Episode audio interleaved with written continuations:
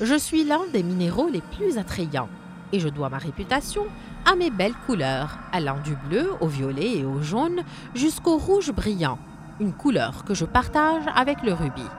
La grande variété de mes couleurs est due aux impuretés qui se sont mélangées avec moi lors de ma formation, comme le fer, le chrome et même le cuivre.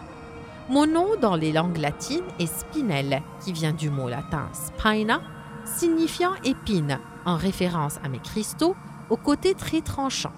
Je me forme dans les roches ignées, où l'on peut me trouver avec le rubis.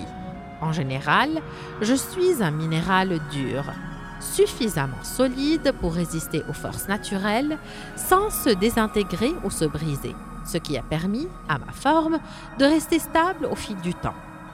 Quant à mes variétés gemmes, elles sont très appréciées en joaillerie, où mes cristaux rouges rivalisent avec la beauté du rubis rouge. Il semblerait que la pierre du prince noir dans la couronne royale britannique et le rubis de Tamerlan, qui orne l'un des colliers de la collection royale, soient de spinel rouge. Mes pierres synthétisées peuvent remplacer d'autres pierres précieuses telles que la tourmaline, le rubis, l'aigue-marie, etc., dans la fabrication de bijoux. On peut me trouver au Myanmar, en Afghanistan, au Vietnam et en Thaïlande.